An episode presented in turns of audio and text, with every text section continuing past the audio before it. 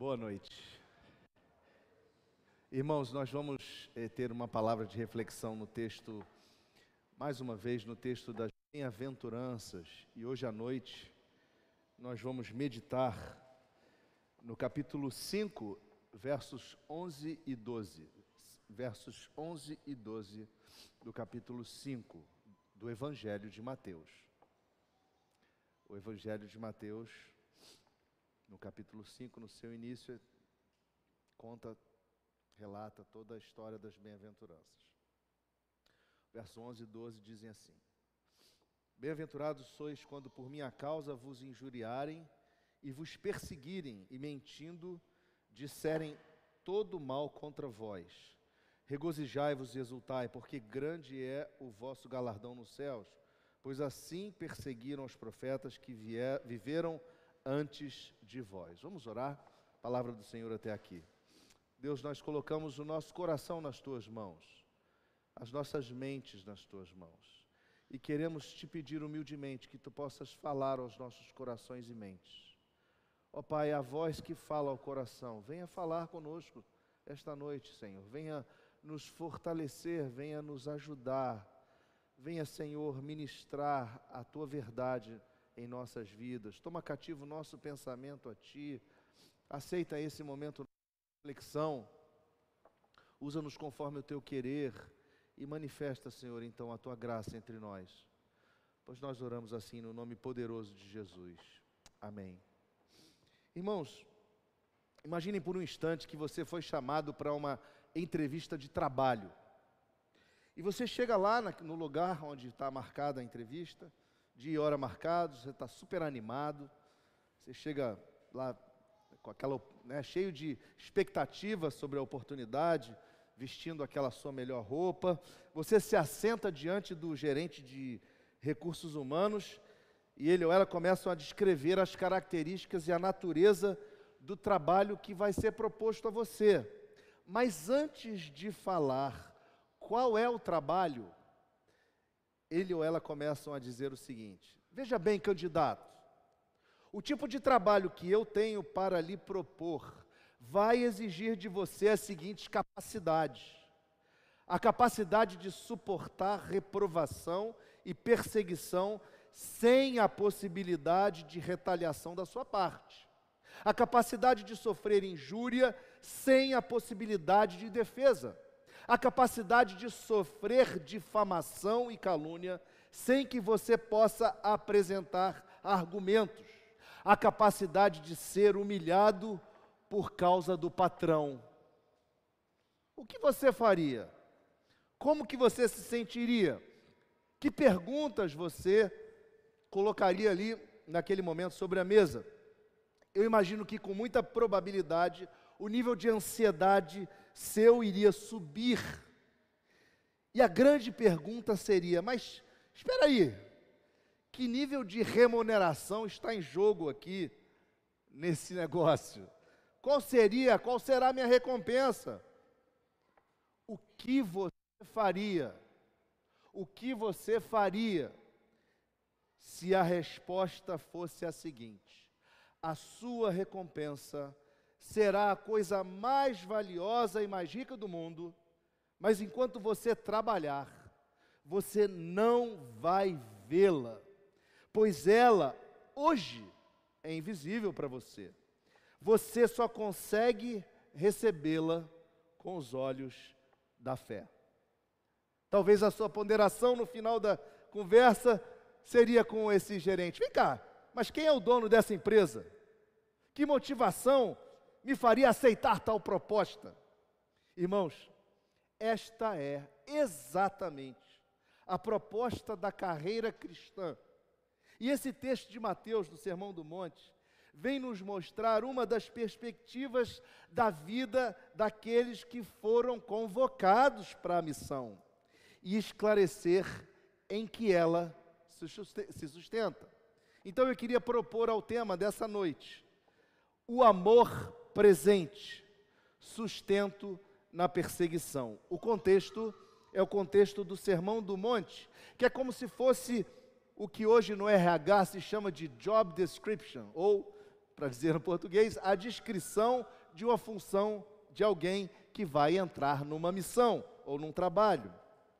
Nele, no Sermão do Monte, estão as qualificações daqueles que decidem abraçar a vocação do Pai Celestial e seguir a Jesus Cristo. O Sermão do Monte define como a carreira de um cristão deve ser marcada pela humildade de espírito, pela sensibilidade, pela mansidão, pela sede de justiça, pela misericórdia, pela santidade e pelo esforço pela paz.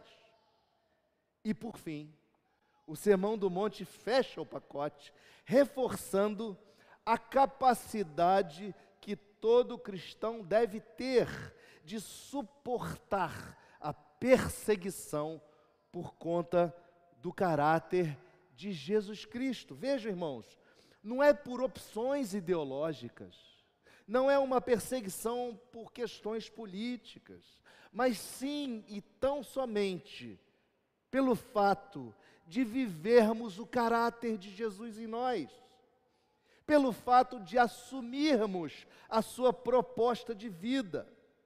Alguém poderia perguntar, mas então, qual é a motivação por trás dessa missão e dessas características?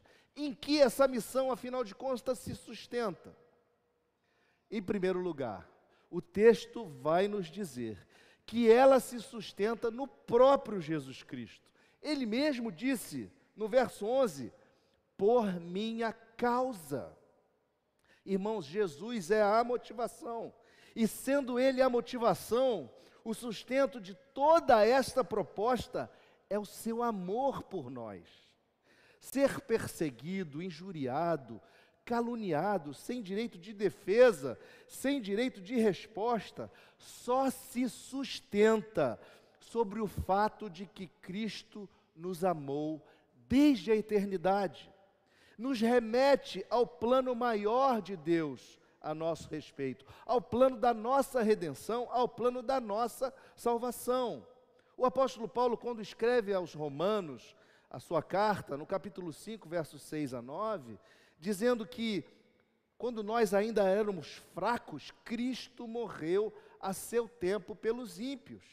E ele pondera que dificilmente alguém morreria por um justo, pois poderá ser que pelo bom alguém se anime a morrer mas Deus prova o seu amor para conosco, pelo fato de ter Cristo morrido por nós, sendo nós ainda pecadores. E por isso, muito mais agora, sendo justificados pelo seu sangue, seremos por ele salvos da ira. Meus irmãos, sermos perseguidos pela causa de Cristo se sustenta no fato de Cristo ter nos comprado com seu sangue, trazido redenção e ter nos dado livramento da ira de Deus, porque todos pecaram e carecem da glória de Deus, todos os homens são merecedores da ira de Deus pela quebra da relação do paraíso. E Deus mesmo se levanta contra toda impiedade, contra toda injustiça, contra toda maldade, contra toda soberba e contra todo egoísmo. E o fato de que agora pertencemos a Cristo, porque Ele nos comprou como se compra um escravo, a palavra redimir tem esse significado de compra de um escravo, éramos escravo, escravos dos nossos próprios pecados. O fato dele ter nos comprado implica em que nós agora temos o seu caráter e a sua semelhança, nós sofreremos. A perseguição faz parte da vida de Cristo, ou melhor dizendo, fez parte da vida de Cristo, e, portanto, fará parte da vida dos seus seguidores. E Cristo estabeleceu o exemplo.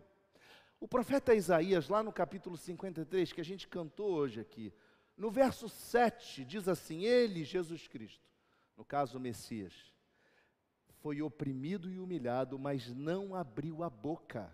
Como o cordeiro foi levado ao matadouro e como ovelha muda perante seus tosqueadores, ele não abriu a boca. O apóstolo Pedro nos apresenta este argumento na sua primeira epístola, lá no capítulo 2, verso 21 em diante, onde ele diz: Por, Porquanto para isso mesmo foste chamados, pois que também Cristo sofreu em vosso lugar, deixando-vos exemplo para seguirdes os seus passos, o qual não cometeu pecado, nem dolo algum se achou em sua boca, pois ele, quando ultrajado, não revidava com ultraje, quando maltratado, não fazia ameaças, mas entregava-se àquele que julga retamente, carregando ele mesmo em seu corpo, sobre o madeiro, os nossos pecados, para que nós, mortos para os pecados, vivamos para a justiça. Por suas chagas fostes sarados. Ele parafraseia Isaías 53 aqui. Meus irmãos, a perseguição dos cristãos se estabelece na fronteira do contraste entre os cidadãos do reino da luz e os cidadãos do reino das trevas. E eu não estou falando aqui de maniqueísmo. Maniqueísmo é aquela visão de mundo ou filosofia que diz que há uma constante guerra entre o bem e o mal. A gente vê muito isso é, na, na, na cultura pop. Não é isso. O que estamos dizendo aqui é o que Jesus disse: quem é, não é por mim, é contra mim. Quem comigo não ajunta, espalha. Lá em Mateus 12 ele fala isso. Meus irmãos, o cidadão do reino da luz, na verdade, teve os seus direitos comprados por Cristo. Não cabe, portanto, defesa ou revide quando é ultrajado, quando é perseguido por causa de Cristo. Cristo se torna Ele mesmo o nosso defensor. Irmãos, a carreira que nos foi proposta por Jesus se sustenta no seu amor presente, se sustenta no seu amor por nós. Fato este que se deu na eternidade, é amor eterno, mas é amor presente. O apóstolo João escreve a sua primeira carta, dizendo que nós fomos amados por Cristo, Cristo nos amou antes mesmo de nós entendermos quem Ele era. Paulo mostra que esse amor é a origem da ordem da nossa salvação, quando ele escreve aos Romanos, e ele usa a palavra conhecer, que no, no caso ele escreveu em, em, grego, mas que traz um hebraísmo, um significado para o hebreu, que a palavra conhecer significa amar. Então, quando ele escreve lá em Romanos 8, no capítulo 29, e diz assim: Porquanto aos que de antemão, de antemão conheceu, ele está dizendo que Deus de antemão nos amou. A estes também predestinou para serem conformes à imagem de seu filho, a fim de que ele seja o primogênito entre muitos. E aos que predestinou, a esses também chamou, aos que chamou, a esses justificou, aos que justificou, também glorificou. Mas, irmãos, em segundo lugar, a nossa carreira cristã se sustenta naquilo que Jesus disse no verso 12. Ele diz: Grande é o vosso galardão nos céus. Aí está, meus irmãos, a recompensa, o reino dos céus e todas as bênçãos reservadas para nós ali. Nós somos cidadãos de um outro reino, meus irmãos. Nós não somos deste mundo. Jesus, na, no, no, Evangelho de João, no capítulo 15, na oração sacerdotal, no capítulo 17, ele nos diz isso. Ele diz: isto vos mando, que vos ameis uns aos outros. Se o mundo vos odeia, sabei primeiro, sabei que primeiro, prime, primeiro do que a vós outros, me odiou a mim. Se vós fosseis do mundo, o mundo amaria o que era seu. Como todavia não sois do mundo, pelo contrário, dele eu vos escolhi, por isso o mundo vos odeia.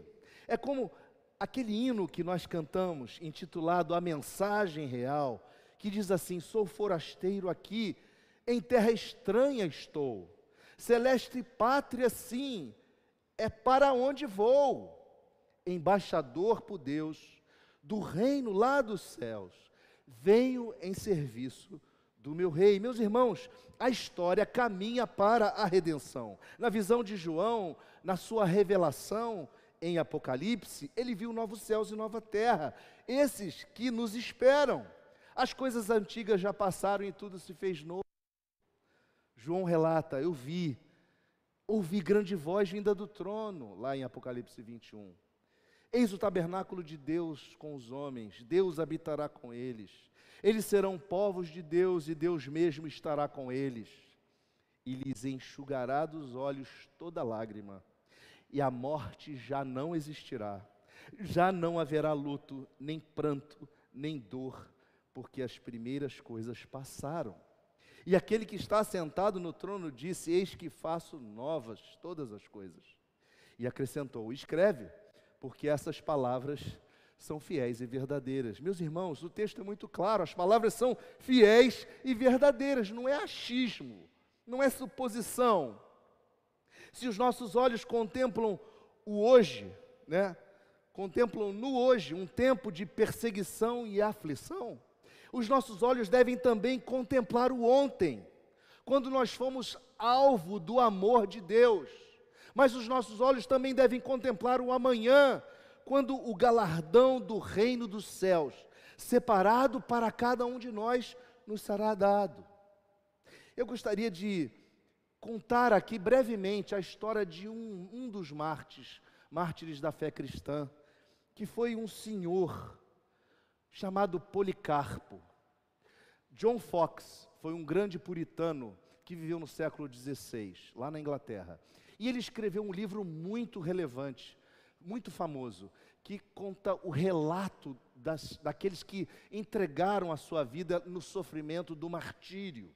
E esse livro foi chamado Livro dos Mártires. Ele relata vários casos, e ele relata a história desse Policarpo de Esmirna. Policarpo foi um garoto adotado na cidade de Esmirna, que fica mais ou menos ali onde é a Turquia hoje, na Ásia Menor. E Policarpo, então, cresceu sendo ensinado o Evangelho, cresceu na igreja, cresceu aprendendo a palavra de Deus, virou diácono, e diz a história que Policarpo andou com o apóstolo João, porque ele viveu na, na segunda metade do século I da era cristã. E Policarpo então avançou no seu serviço cristão e se tornou presbítero e depois bispo, bispo da cidade de Esmirna, ou seja, ele era a figura principal da igreja ali. E havia uma perseguição, havia um tempo de perseguição do Império Romano. O Império Romano tinha ciclos de perseguição. E nessa ocasião havia então um novo ciclo de perseguição, que é chamado quarto ciclo. E três dias antes de Policarpo ser preso, ele teve um sonho. E ele sonhou que o, que o travesseiro dele se incendiava e se consumia pelo fogo. E ele acordou e, e, relatou, e relatou aquilo às pessoas que estavam com ele, que, que conviviam com ele, e ele profetizou então que seria queimado vivo por amor de Cristo. Pois bem, as pessoas que saíam do Império Romano para perseguir chegaram na cidade e começaram a procurar por ele, pegaram dois rapazes e torturaram e falaram: onde está o Policarpo? Está em tal lugar, tal casa. Eles chegaram lá e o Policarpo estava na casa, mas estava no andar de cima, estava já dormindo, já era tarde. E eles mandam chamar o Policarpo, esses perseguidores, né? mandou, mandou chamá-los. E Policarpo podia ter fugido. A história conta que ele podia ter fugido. Mas ele diz assim: Seja feita a vontade do Senhor. Então ele desce, encontra com seus perseguidores com aquele semblante alegre e agradável, diz o relato.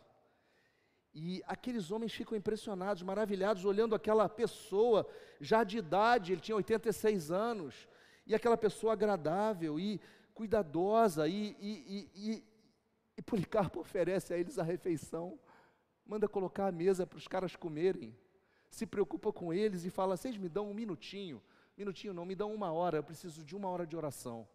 Aí Policarpo sobe, ora e tal, e depois os homens levam ele é, para os, os, os é, líderes daquela, daquela região. Né? E ele então é levado e encontra então com o, o Irenarca Herodes e o pai dele, chamado Nissete. E esses dois, que são os, os, os dirigentes da região, chamam ele para a carruagem e dizem a ele assim: é, começam a exortar e começam a dizer para ele assim: Policarpo, que mal há dizer Senhor César? Que é César Quírios, né? Que era a saudação. César Quírios, o César é Senhor. E os cristãos falavam Christos Quírios, Cristo é Senhor. E eles, eles começam a perguntar, mas qual o problema em sacrificar é, alguma coisa para César e assim você salvar a sua própria vida? Policarpo ficou quieto. Mas ele foi forçado foi forçado a dar uma resposta. E ele disse o seguinte: Não agirei de acordo com os seus conselhos. Quando aqueles caras perceberam que ele não se deixava convencer, Dirigiram-lhe palavras grosseiras, e aqui eu estou lendo o relato de John Fox, que foi baseado no relato de Eusébio, e logo o empurraram para fora da carruagem, de modo que ao descer se machucou. Todavia, imperturbável, como se nada tivesse sofrendo, foi em frente exultante, escoltado pelos guardas até o estádio. Lá, no estádio, no estádio, em meio a um ruído tão forte que poucos conseguiam ouvir alguma coisa, uma voz veio do céu dizendo: Sê forte, Policarpo, e comporta-te como um homem. Gente, ninguém viu quem falou, mas diz o relato que muitos ouviram a tal voz. Quando ele foi trazido ao tribunal, houve um grande tumulto no instante em que a multidão percebeu que ele estava preso. O procônsul perguntou-lhe se ele era Policarpo. Ao ouvir a confirmação, ele o aconselhou a negar a Cristo, dizendo-lhe: Olhe para si mesmo e tenha pena da sua idade avançada. E acrescentou muitas outras frases que eles costumam dizer, tais como: Jure pela fortuna de César. Arrependa-se, diga abaixo os ateus. Então Policarpo, com aspecto grave, contemplando toda aquela multidão no estágio, no estágio e acenando-lhe com as mãos, emitiu um profundo suspiro e, erguendo os olhos para o céu, disse: Removam-se os ateus. Então o procônsul insistiu com ele, dizendo: Jure e eu lhe porei em liberdade. Renegue a Cristo. Policarpo responde: Há 86 anos eu o sirvo. Eu, e ele nunca me faltou. Como então blasfemarei meu rei que me salvou? O procônsul novamente insistiu. Jure pela fortuna de César. Respondeu Policarpo: Uma vez que sempre em vão o Senhor se esforça para me fazer jurar pela fortuna de César, como o Senhor disse, fingindo ignorar o meu verdadeiro caráter, ouça-me declarar com franqueza o que eu sou. Eu sou um cristão. E se deseja aprender a doutrina cristã, marque um dia e então poderá me ouvir. Ouvindo isso, o procônsul exclamou: Eu tenho feras selvagens. Se não se arrepender, eu o entregarei a elas. Mande trazê-las, replicou o Policarpo. Pois para nós o arrependimento é uma atitude ruim, quando significa mudar do melhor para o pior mas é uma atitude boa quando significa uma mudança do mal para o bem. Se não se arrepender, domarei você com fogo, disse o procônsul, uma vez que despreza, despreza as feras selvagens. Então disse Policarpo: O Senhor me ameaça com fogo que queima durante uma hora e logo se apaga. Mas o fogo do julgamento futuro e do castigo eterno reservado para os ímpios, o Senhor ignora mas porque está se delongando, faça tudo o que lhe agradar. O procônsul mandou o arauto proclamar três vezes no meio do estádio.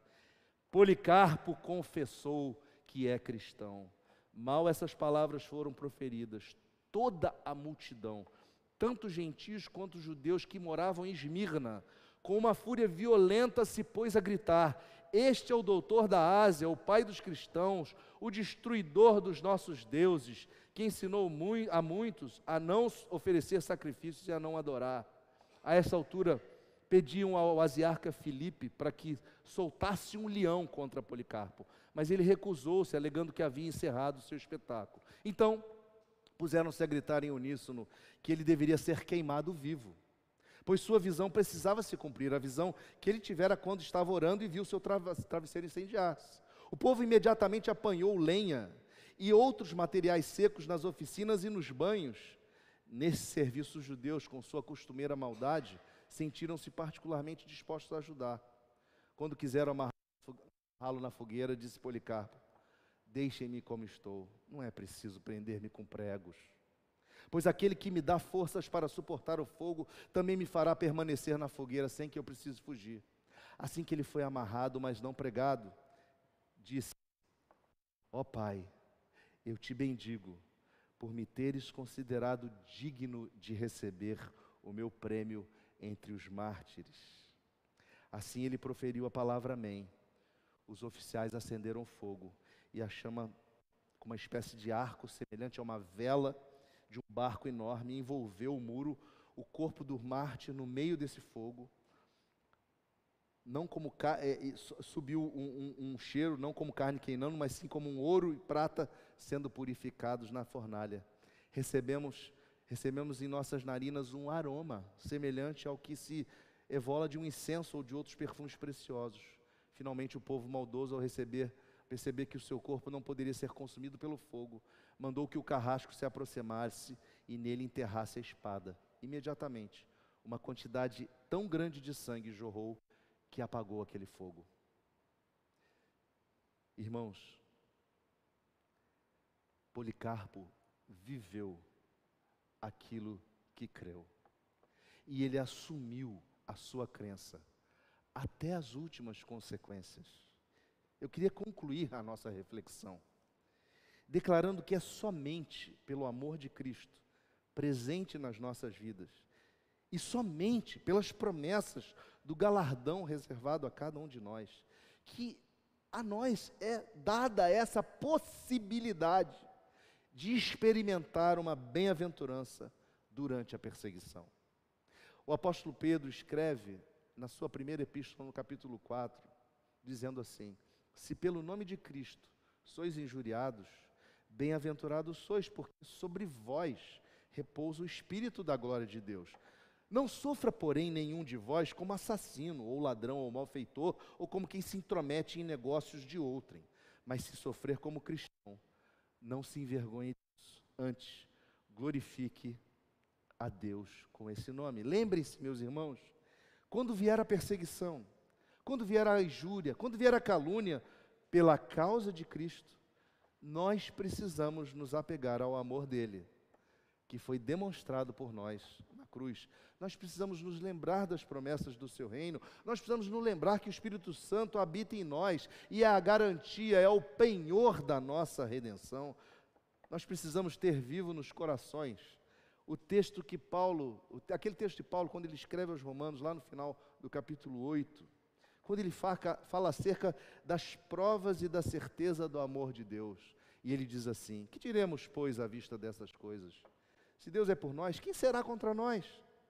Aquele que não poupou o seu próprio filho, antes por todos nós o entregou, porventura não nos dará graciosamente com ele todas as coisas? Quem intentará acusação contra os eleitos de Deus? É Deus quem os justifica. Quem os condenará? É Cristo Jesus quem morreu, ou antes quem ressuscitou, o qual está à direita de Deus e também intercede por nós. Quem nos separará do amor de Cristo? Será tribulação, será angústia, ou perseguição, ou fome, ou nudez, ou perigo, ou espada? Como está escrito, por amor de ti, somos entregues à morte o dia todo, fomos considerados como ovelhas para o matadouro. Em todas estas coisas, porém, somos mais do que vencedores por meio daquele que nos amou. Que Deus nos ajude a olhar as tribulações, principalmente as perseguições, com aquele olhar que confia no amor presente e que tem a certeza da redenção e do galardão preparado para cada um de nós a vida eterna com nosso Senhor Jesus, onde Ele vai apagar toda dor, onde Ele vai apagar todo luto, onde vai apagar todo sofrimento e onde nós estaremos para sempre com Ele. Que Deus nos ajude. Vamos orar? Pai, obrigado pela tua palavra que nos ajuda a ver a real perspectiva da vida do cristão. Obrigado, Senhor, porque ela nos ensina que devemos nos apoiar no seu amor, no seu amor presente. E que nós possamos, Senhor, dia após dia, entender isso e exercitar essa fé, de modo, Senhor, que saibamos suportar as dificuldades, as os testes e as provações, e principalmente as perseguições que surgem por conta do teu chamado, por conta da tua presença em nossos corações e do teu caráter em nós. Ajuda-nos, Senhor. É a nossa oração. em nome de Jesus. Amém.